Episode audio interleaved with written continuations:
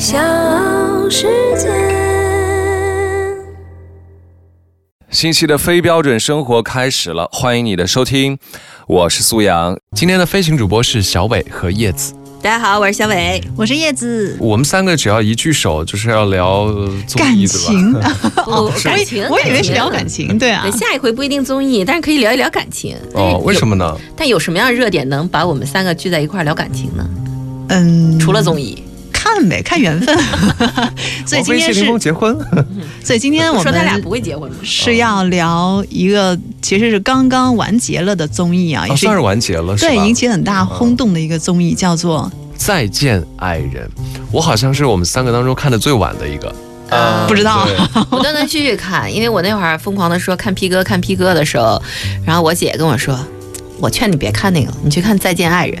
我看了一下，特别好看。他本来是听我一直说 P 哥，他就去看 P 哥了。嗯他看了几集说没什么意思，然后看了几集《再见爱人》，跟我疯狂推荐。所以今天我们要聊这个再见爱人，怎么聊呢？苏阳老师，我们就按这个几对儿人来聊吧，就是看几对儿人，然后在他们身上发现的问题，以及我们对亲密关系的一些体会。当时虽然说要来，其实我是先在你朋友圈下边说，我说哪天我们来聊一个这个对我当时觉得自己可能经验不足。哎，但是这个我看了之后会比较喜欢，就是因为我现在还比较喜欢那种向内的。就是嗯比较说内心的这种节目，啊，就尽管说 P 哥也喜欢看，脱口秀也喜欢看，但是看到这种说内心的，我会有耐心看的长一些。对嗯，特别是他们那些对话，就是你你你不会想要去跳过去，嗯你就想跟着他们静静的去跟着他们的思路往下哎走。，有没有这样的一个原因啊？因为我在看的时候，的确会有一种追看电视剧的感觉。但是呢，这个电视剧它肯定是有一些剧本的，它会有一些限定，包括我们之前做真人秀的节目跟有一些冲突很明显编导就是设定好了。啊，我们跟一嗯位编导去聊天儿，他可能讲说那冲突不见得是完全设置说你们要这样演这样演，但他可能给你设定很多的条件，你就有可能会爆发冲突或者怎么样吧。就是，所以我在追这个剧的时候这个编剧，怎么这么坏呢？那你不然你看什么呢？要有戏剧点啊。所以我们在看这个剧的时候，我的感觉就有点像是在看一个。电视连续剧，然后它中间会发生好多好多的这个故事，而且你会觉得有些东西吧，可能是因为我们现在电视剧制作的某些电视剧比较的粗糙，你会觉得这个写得好啊！我要是一个编剧，我能写出这样子的一些本子，包括他们之间的那种互动，大家的眼神，大家的这个动作、肢体、语言，哎，说啊，这个编剧不错，能写成这个样子我，觉得主要是因为可能是半真它会更人秀，它就更真实啊。对，你会觉得它比较自然。对，嗯，尽管是我我给他的设定是他肯定有剧本，他就算是有剧本演出来的，我觉得无所谓。很多当中的对话，在现实生活当中很多人都会遇到，就所以他会有代入感。我觉得这就是，比如说你去看一个情感节目的时候，很多时候我们去听一个什么情感大师跟你说课，他会说啊可能会有这样的一个情况，他也只是说，嗯但是这些人就是就把案例给你摆放在眼前了嗯，哎，你们这个冲突是怎么样升级的？你们这个对话当中是个什么样的问题？然后一边演，旁边还一边有人给你解释。啊，对，就是那个观察团，观察团对对对所以他我觉得就是跟也是一个其实情感课，只是说他这个课演实力了嘛。我觉得真的看的挺好的，就尤其是在经营亲密关系的人，看完之后真的会有有一些。呃，你你会反思自己的生活，哎，然后但你再看自己另一半的时候，觉得嗯，好像自己做的不够好。但是我觉得特别有意思的是，之前也是小伟跟我聊，他说，就是他有离过婚的朋友跟他讲说，哎。看这个片子的都是没有离过婚的人，其实我觉得他说的挺对，就真离婚，就是没有。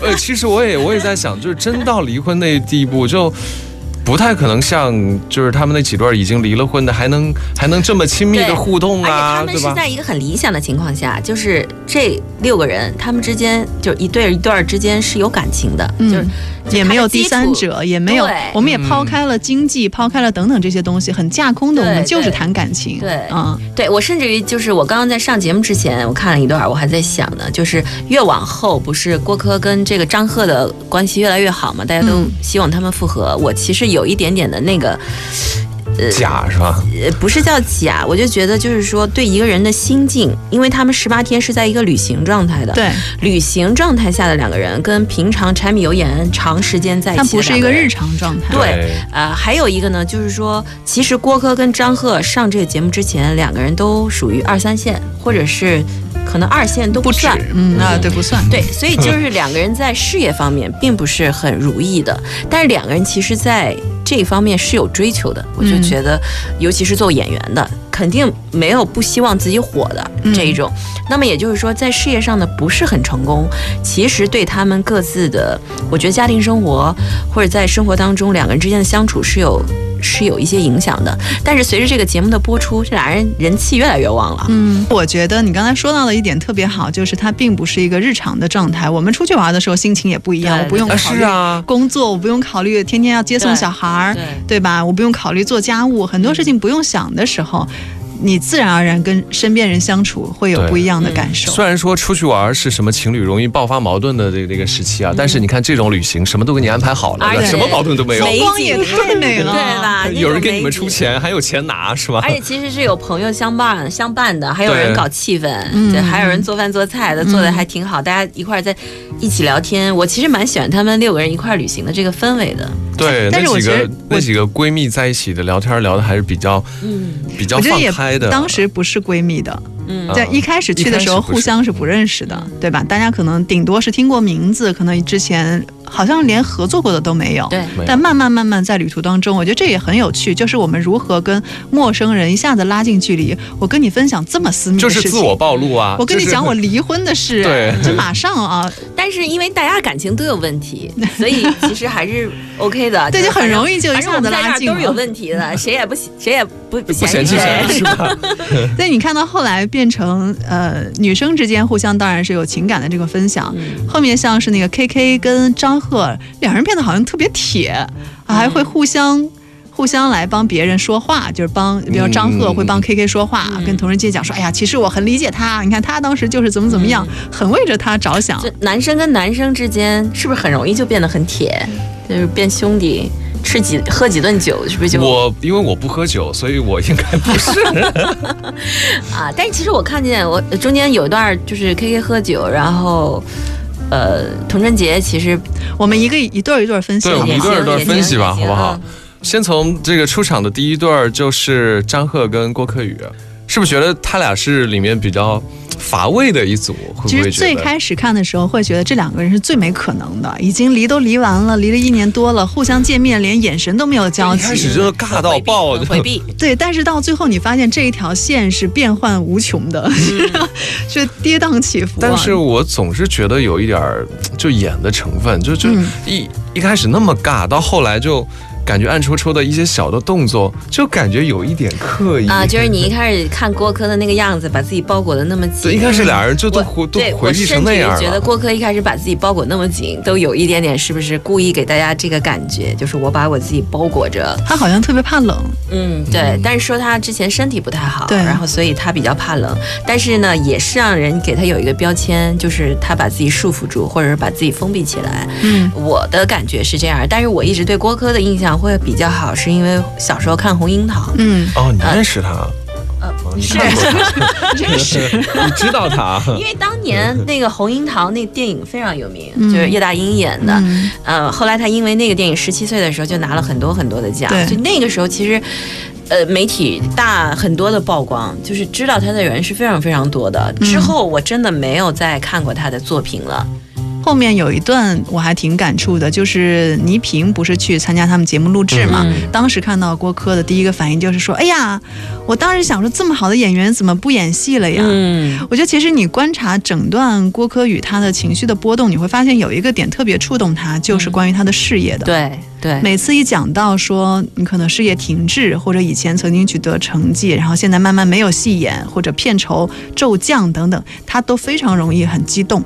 嗯，他其实就是这是一个点，就是他因为要回归家庭，嗯所以他放弃了自己的事业。嗯在他事业最好的一个时候，他回归了家庭，啊，这个我觉得是他心里面一直会，包括他在当中也其实也提到，就是特别心有不甘的地方，包括他生完孩子之后在超市逛着呢，他就不知道大家有没有看到那个，看到了，嗯接到一个电话，接到一个电话，发现片酬跟之前差别很大。其实他那段，我觉得作为一个演员来讲是非常真实的，嗯而且又是一个，我觉得他演戏是有天分的。啊，就包括就非常有天分，就包括他在中间简单的念了一段余秀华的诗，哦，听到对，你那那首诗选的也特别好。什么我都没看到。这你反省一下，你喊我们来录节目，你怎么都没看到？我觉得呃一开始这个他俩出来不就是呃那个观察团就讲到他俩的爱情基础的问题。嗯，你觉得他俩是不是一开始就不是很相爱，不是很来电，就是为了结婚而？他们其实一开始就非常强调一件事情，是我们的婚姻当中没有爱情，或者说他们可以用现在经常讲的一个词，叫做可能先婚后爱。我们先觉得对方可能是适合结婚的人，我们也觉得我们应该能够经营出美好的爱情，但是大家都试了试，发现没有经营出来。嗯，我觉得他们其实是一个这样的角度进入的。没有爱情，但是张赫没有这样觉得，就张赫其实后来在节目当中他也说到，他说我们当时都觉得自己可以发展出爱情，但是最后，我觉得应该是，就是我的理解是，郭柯觉得他刚好可能在遇到张赫之前，应该是有一段，呃，他觉得他爱的储蓄用完了，但是在这个年纪，他必须要进入婚姻了。张赫比较生气的一点就是说，你现在说这样的话什么意思？你拿我当什么？这十年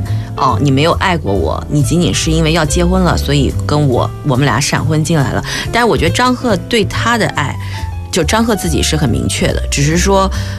他突然发现这十年被郭柯否定了，这是他觉得他特别不甘心和过不去的地方。我是觉得他是在寻找答案，但是这个答案呢，他不应该在对方身上去寻找，一定要让你给我讲说，我天天对着你，我爱你，我爱你，我爱你。我们现在其实回过头来看，很多人会觉得张赫在里面其实挺好的，也很成熟，然后也很会照顾人，等等等等，这些东西很多是郭柯说出来的。我个人的感觉。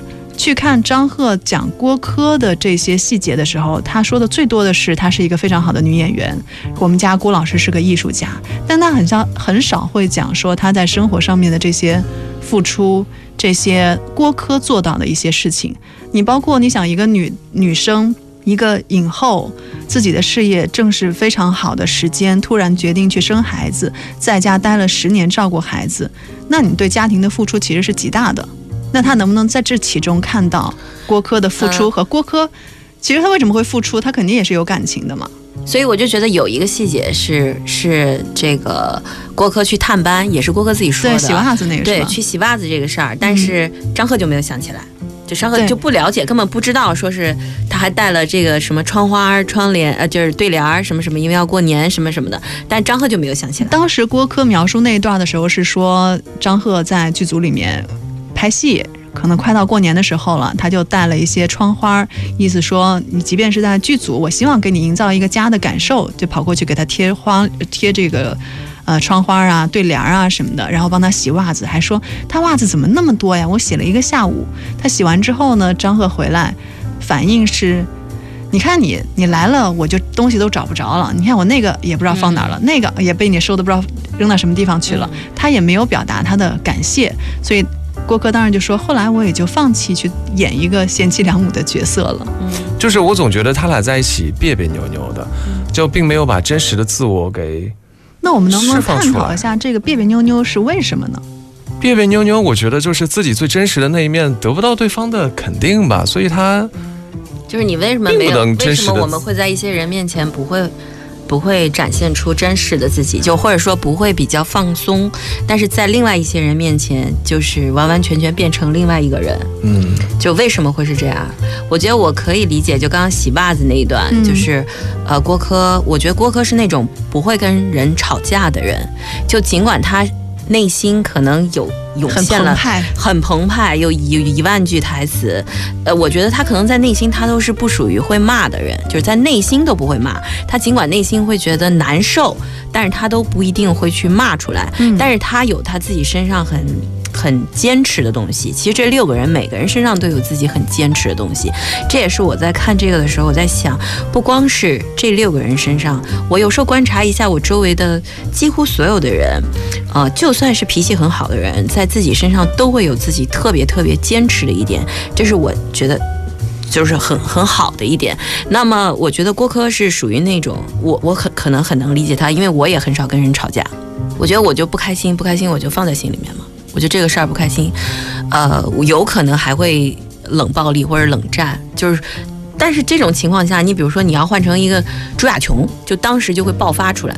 就是那种我给你洗了袜子，你这袜子怎么怎么怎么怎么，你还嫌弃我说什么什么，以后不来了。反正要我肯定会说。对，但是郭柯他不会说，嗯，他可能后来就会觉得，哎，我说这干嘛呢？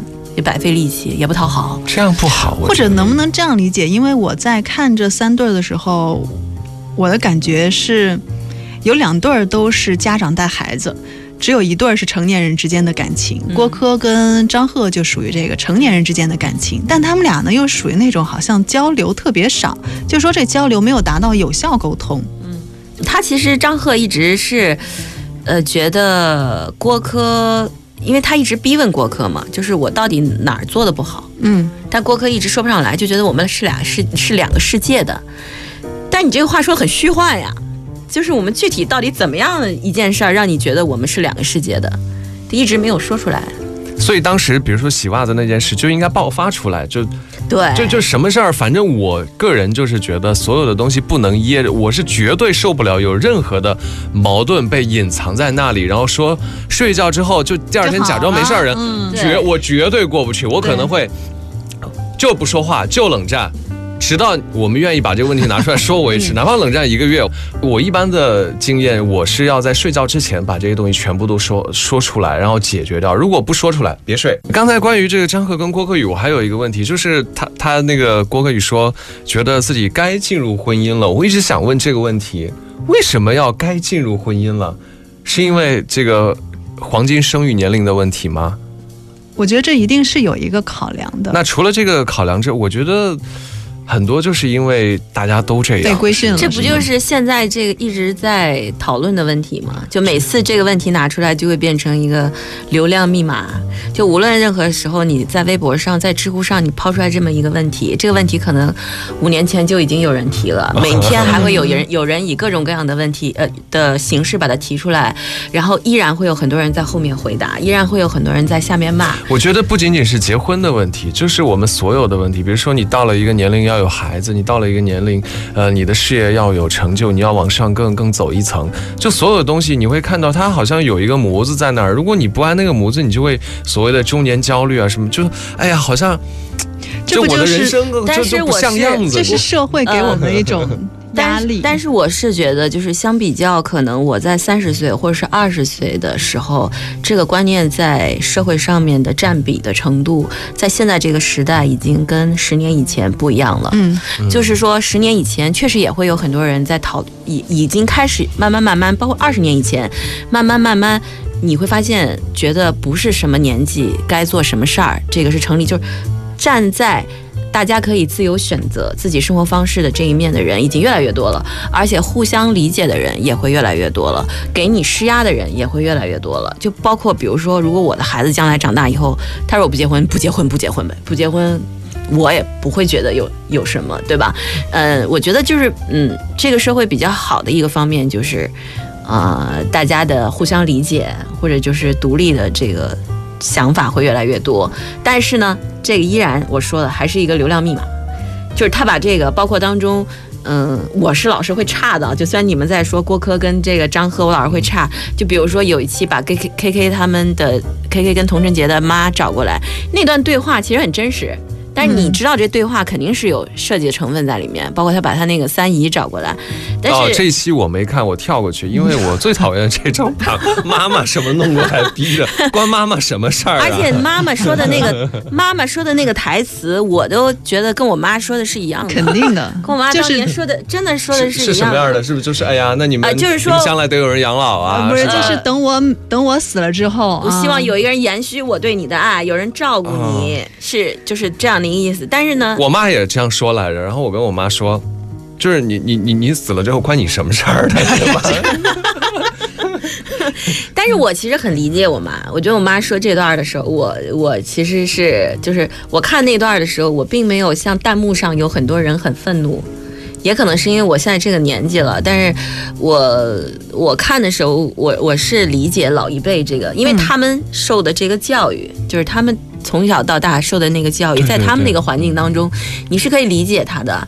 他也不是要害你，也不是要干嘛。是，其实这个事情我之前我跟苏阳我们俩做节目也也聊到了，就对于父母一些稍微陈旧一点的观念，还是我们现在都抱着一个。和而不同啊。对，嗯抱着一个其实是很开放的心态，包括也不会说像好像很小的时候一定要吵架或者怎么样的。嗯嗯，我们说回到就是郭柯跟张赫这一对儿啊，我还有一个感觉是，你有没有觉得他俩是不是有点太太成年人了？就是互相，你像刚才说洗袜子那一段，明明心里面其实有不满的部分，嗯，但是就觉得说算了算了就不说了，还是说我们觉得哎呀不要吵了，这也不是什么大事儿。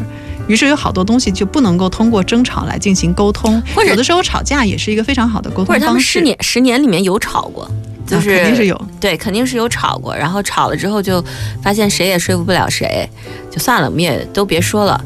就是很多时候还有一种情况，就是也不是叫冷战，就是大家都觉得无力，那我说这干嘛呢？那嗯就都不说，嗯那日子久了以后就都不说我。觉得这样将来肯定是要散的，就是这种无力的感觉生成了之后，然后你不去试图解决它，就把它放在那儿，就越来越无力，越来越无力。那怎样才能够达到一个有效沟通呢？你们有没有一些自己的经验，就或者是如果一方，我觉得要看，真的要看人。有可的人，以童晨杰那样啊，童晨杰那样是很很呃，我觉得、哎呀，童晨杰是我最喜欢的。对我那我这里面我最喜我看的时候欢的也是超喜欢我也是啊，嗯我看完就感觉说，啊，姐姐能不能给个机会，性别不要卡那么死。对，我就觉得如果要找一个老公，市长说找一老公，童晨杰这样是非常合适的。我愿意为他，我愿意跟他在一起。对，你看，你看，其实童晨杰吃了那么多的苦，就中间因为 K K 老是喝酒的，包括他把这个喝酒的东西展现在大家面前，哦，你才知道原来他喝酒喝成这个样子。他每天，他每天，他之前经历了那么多，但是他最后依然还能去哄他一下，而且每次都是他去哄他一下。而且我还记得中间有一段我觉得特别好，就是他说：“哎，我废柴也是有用的，我不觉得你是一个废柴。嗯嗯，他对他有肯定，但是你刚才说他每次不管 K K 做了什么事儿，都是童晨杰过去哄啊。我这一点是我当时看的时候，我觉得我是不认同的。嗯啊，就是我觉得对方就是对方的错啊。嗯我可以去说，我作为一个关系和缓的那个角色，我说，哎呀，我们俩别吵了，或者怎么样。嗯，但是你该认识到你的错误，你要认识到你的错误，不能反过来变成我跟你道歉了。这就是是这就是理智和情感，因为他爱这个人，可能他换了，他坐在一个观众的角度去看那一对情侣的时候，童仁杰会说，为什么老师要去哄他？但是放在自己身上，你爱一个人，尽管你去知道他的缺点，尽管你有很不喜欢他的地方，但是因为你爱他，这是这个时候是人会觉得很很不可控的一面，就是我不是这样的，对，就是人我不不是这样的。我觉得，呃，我觉得这个叶子讲的也不完全对，就是朱亚琼这样，我是支持的，因为我觉得在这个哦不。朱，亚琼。啊童晨童晨杰，啊，童晨杰这样我是支持的，因为这个爱情里面没有必要去，不是或者说没有太多可能去一定分出个谁对谁错，对，就是有的时候真的分不出来。就呃，但虽然我也我也不是那种说无论我对错我都会去热脸贴冷屁股去道歉的那一个人啊，嗯但是我觉得朱亚琼这样是值得佩服的，因为童贞杰，童贞杰。童贞杰这样是值得佩服的，就两个我也人在一非常佩起。服啊。没不用不用分得太清，谁对谁错，啊或者谁付出啊，谁谁道歉，谁给嗯台阶。就是而且我我我是这样子，就是我我非常佩服他做这个事情，而且还准备小礼物，什么六一啊儿童节小礼物小礼物，这也太贴心了，姐姐太好了，想跟姐姐在一起。但是我我自己做事情不是这种行为方式，我会我就刚才说的，我可以去跟你说，哎，咱俩别吵了，或者说我们俩和缓一下，我们俩抱抱或者怎么样，这些都可以。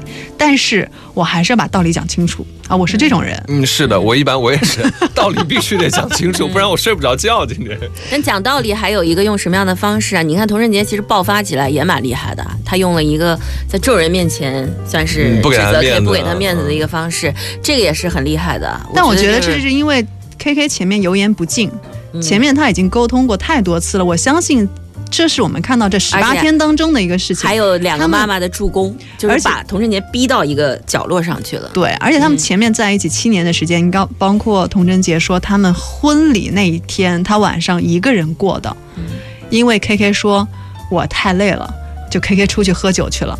婚礼那一天，他晚上一个人过的。我觉得这种事情一定在他的婚姻过程当中发生了无数次。那他现在给他一个惩罚又怎么样呢？因为我我可能个性比较硬一点啊，我就是会这样子觉得。我觉得他肯定想过很多办法，尤其是这么聪明的一个人。对，所以我说他是被逼到一个角落了，嗯然后用这样的方式，你自己去回看录像吧，你把嗯这个过程看一遍。如果你还是要责怪我或者干嘛，但是其实 K K 就是男人的面子，他需要有一个台阶下。他后面不是黄志忠他们都分析了吗？嗯，他是。你让我在很多人面前没有面子，你需要让我的这个羞耻有一个台阶下。对，童晨杰就是总是给他台阶下的那个人，我觉得 K K 属于那种让人又爱又恨的。就我看下来，我也觉得，哎呀，K K 真是挺可爱的。搞气氛就是你特别好。有时候觉得他会不是有那种很单纯的对，觉得他不是很大男子主义那种，但他又又有，但他又有嗯非常大男子主义那一面我。我觉得这就是社会对于男生的一个，也是对于男生的规训，就是嗯给他一个性别的。刻板的这种印象，你要往那个框框里套，但他实际上本身的本性还是比较天真的，比较可爱的。他也会很很会表达自己的爱，但同时他也会觉得自己的自尊、面子应该是放在第一位的。哎呀，兄弟什么什么那种感觉，他是非常我觉得每强烈的个人都。是这样啊，因为每个人都有让人觉得非常可爱的地方，但也有会也会有让人觉得很讨厌的地方。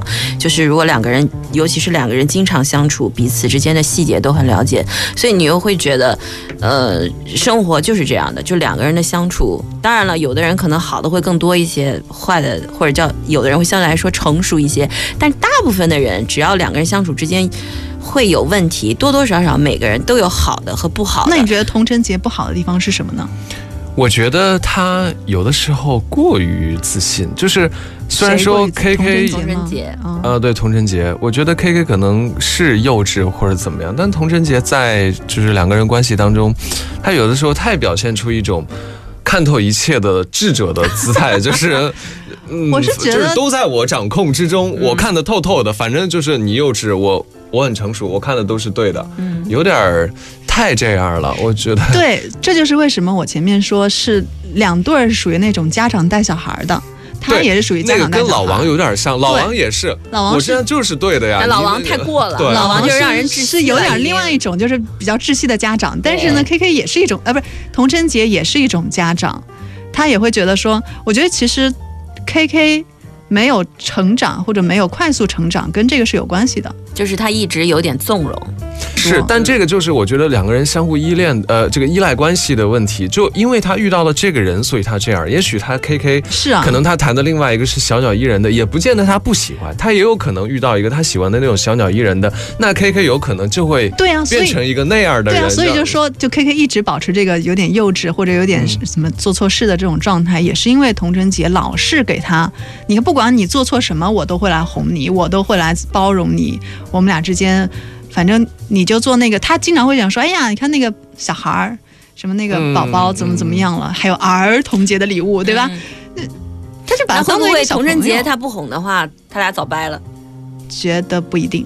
嗯，所以感情这东西就是怎么聊怎么有，对不对？就是因为他有各种各样的可能性，就是童晨就有的时候怪 K K 不成熟，怎么幼稚，其实他应该想一想。自己身上找一点对对，他他他就是你进我退的一种关系，就是你你这么强，那他就往后退，对吧？嗯然后你有时候觉得。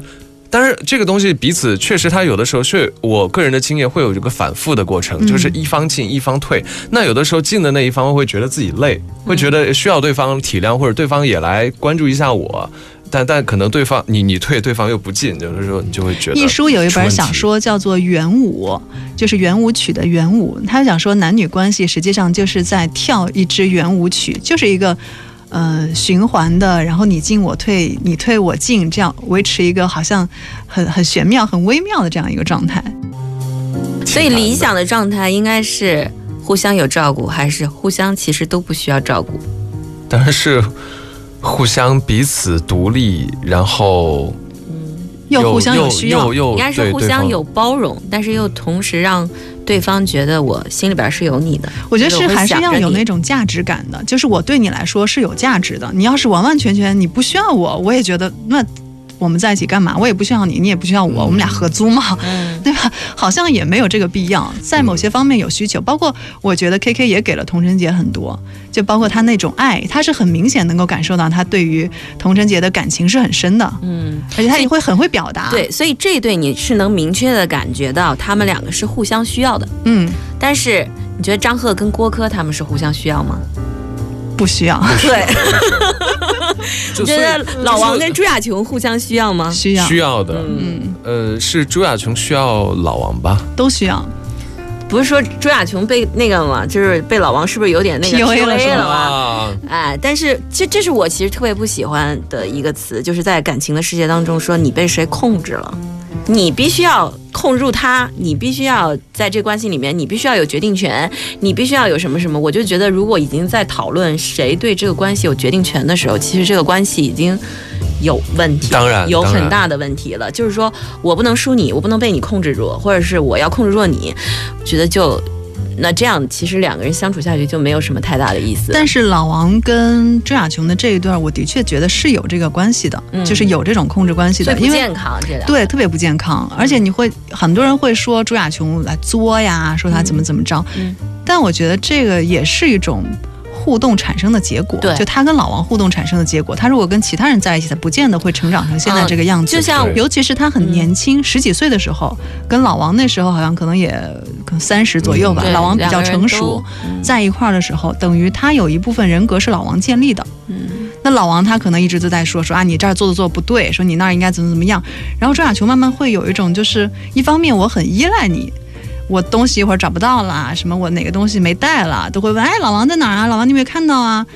另外一方面，他想要去，我觉得就是一个小孩跟家长的关系，我也要挣脱，我想要有自己的东西。对，或者说一开始朱亚琼可能是一个小女孩的时候，她对自己没有对这个世界没有太多的认知的时候，然后老王因为比她年长很多，然后老王给她很多的人生指导，嗯。然后她觉得对，嗯，他说的对，他怎么怎么怎么，但是渐渐渐的随着朱亚琼自己慢慢慢慢，我们叫长大了，对。她对这个世界有自己的了解之叛后逆，了是吧？对，发现我就是我的想法好像跟老王想法有冲突了，嗯。就跟我从小你说的不一接受的教育嗯有冲突了。这个时候你们俩怎么相处？嗯，而且我觉得就是节目当中故意的一个设定啊，就比如说他之前就是老是拍朱亚琼唱歌。其实朱亚琼后面也唱歌，也经常唱歌，但是他会在某几集当中故意多放了一些朱亚琼没事儿就唱歌的这个嗯镜头，于是就有很多人说，哎呀，这女的也确实挺作的，就没事儿有事儿没事儿的时候都要、嗯都要唱个歌，然后包括中午中午大家要集合了，她还老远跑出去，怎么怎么迟到什么的，就故意就给大家造成了一个这个。但是我是觉得，就算是朱亚琼。很不分场地和时时候的去唱歌。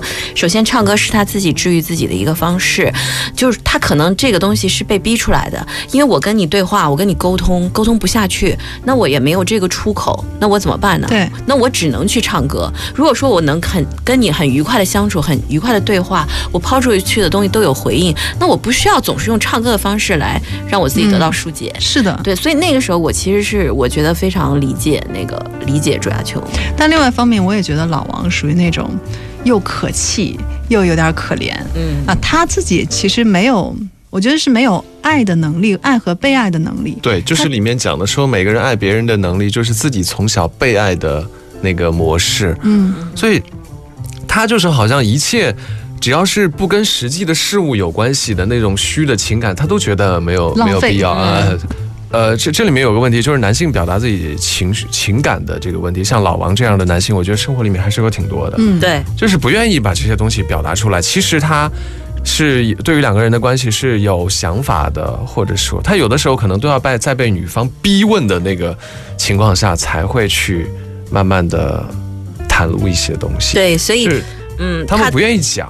我觉得跟从小的教育是有关系的。我们老是要求男孩子你要坚强啊，你遇到事情不能哭啊，什么什么的。他习惯下就是不被允许做一个非常强烈的情绪表达。或者他的家庭里，比如说他父母亲和父母亲跟他之间就是不太爱沟通的这一种。嗯我觉得现在其实很多男性跟女性之间都会有一个时代的错错位，嗯很多男性可能还是在想着我。男主外女主内，然后女性应该做什么什么什么，包括我怎样去教育小孩，怎样怎样怎样，嗯。还是有点像以前的那一套，就是什么什么，我们不说是三从四德吧，但至少我在家里我得有自己的微信，不管是对于妻子还是对于孩子，我有自己的微信。但现在女性慢慢已经走过这因为一段了，男性是既得利益者，所以他 对他一个男性能说出这样的话，真 是很不容易。优质男性。因为这个东西其实他也压迫男性的，嗯，就是他是既得利益者，所以他不愿意放弃这些东西，但他是受益的呀。嗯，但他其实我们刚才也说了，对于男生本身也是一种伤害。你就像情感无法顺利表达这件事情，我觉得就是长期以来这样的教育之下，你就会让男孩儿小的小男孩儿都是哭的呀，为什么长大男人就不能哭了呢？嗯，我觉得最简单的一个我在就比较好想我儿子啊。哭的样子。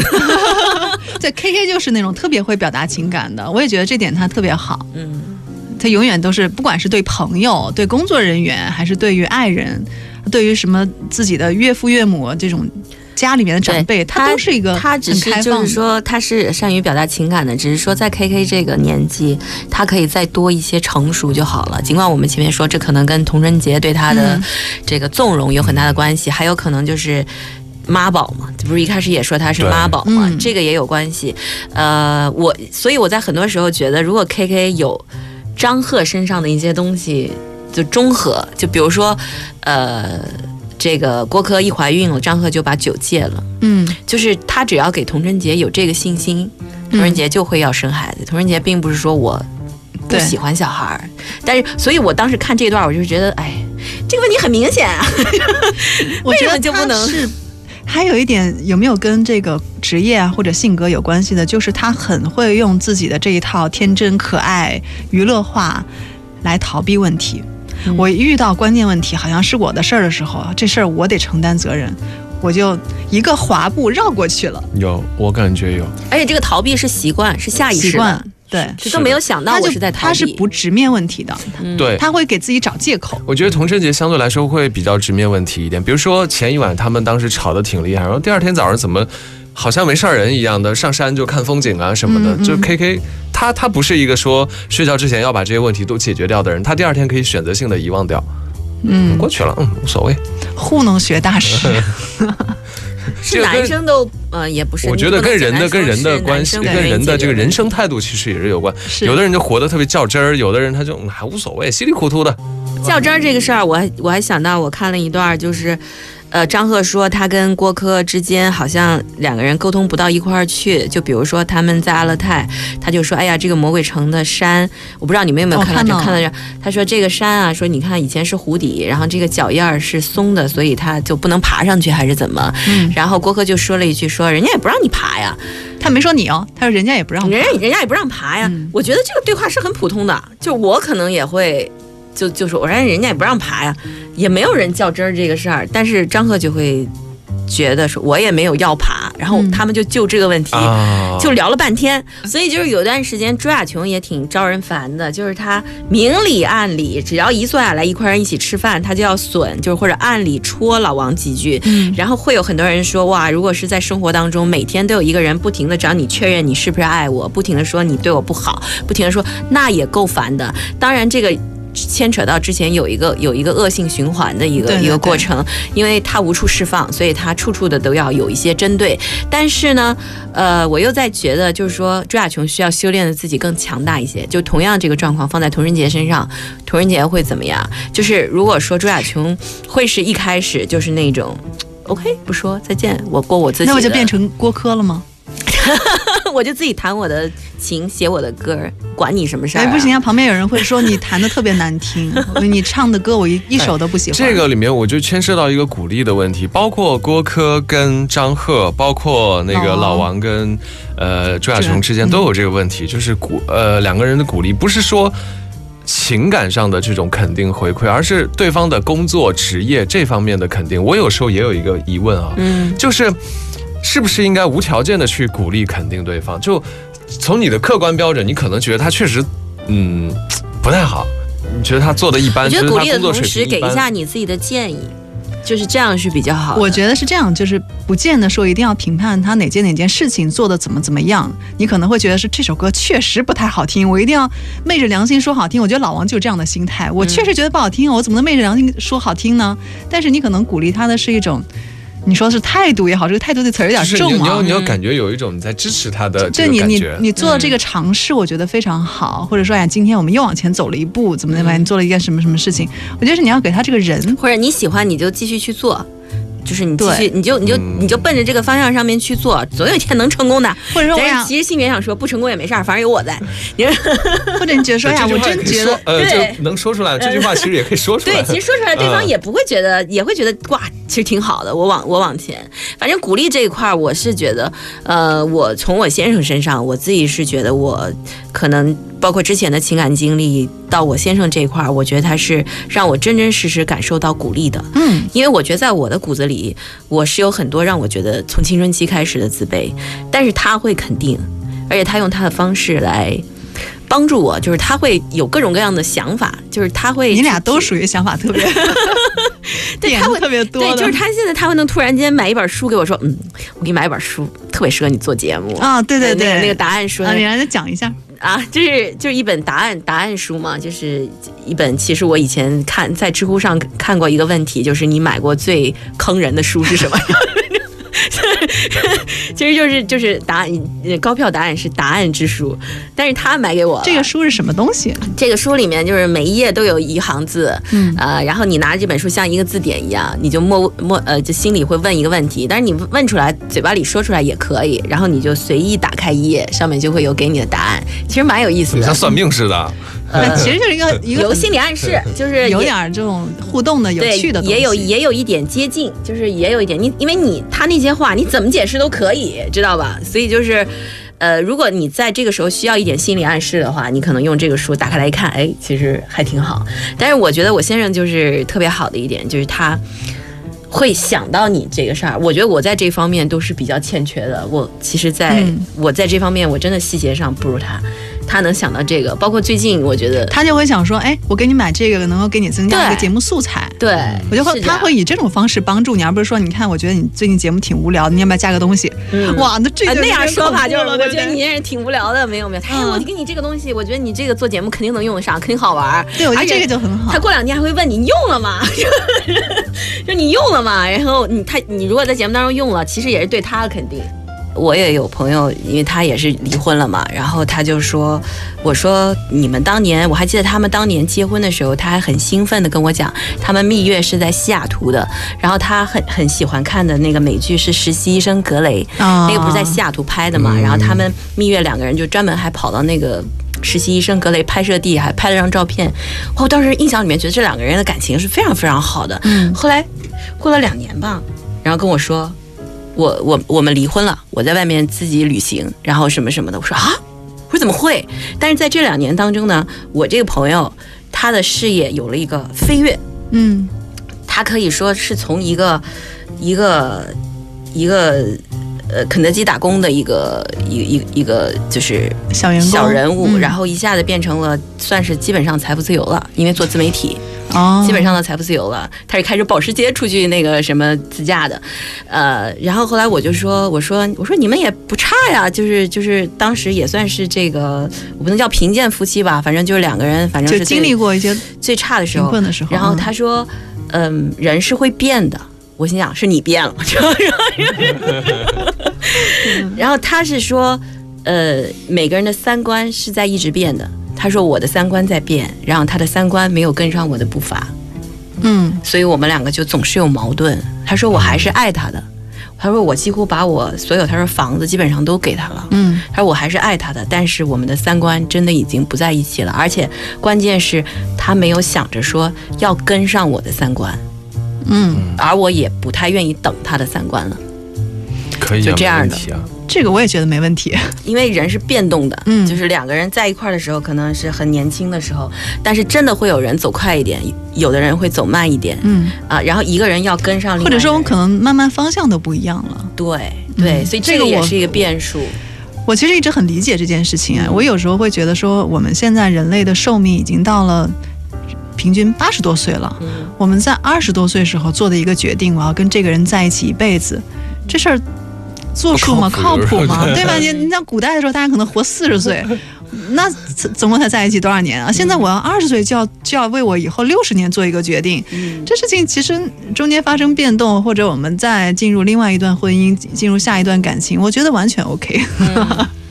就是的是，反正我觉得在两个人决定结婚的，不管这结婚维持多长时间吧，嗯，就起码在决定结婚的当时，彼此是很相爱的，是真诚的，我觉得就可以。我觉得当时沈一菲有讲过一句话，我觉得挺挺好的。他说：“你不要高估自己接受没有爱情的婚姻的能力。对，嗯对，很难受的。你天天你做不到的 对对，你以为你自己，你说跟谁接不一样？我最讨厌这句话是跟谁接不一样，我觉得还真不一样，肯定不一样。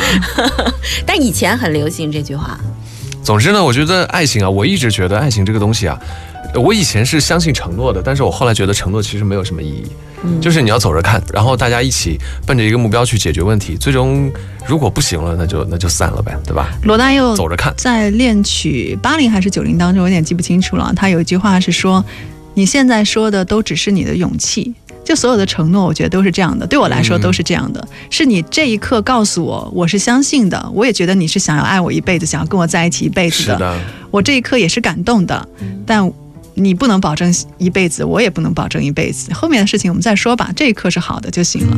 好，最后我们来听一首郭柯宇的歌曲，直到对的人来，祝大家幸福，大家都能找到对的人。拜拜。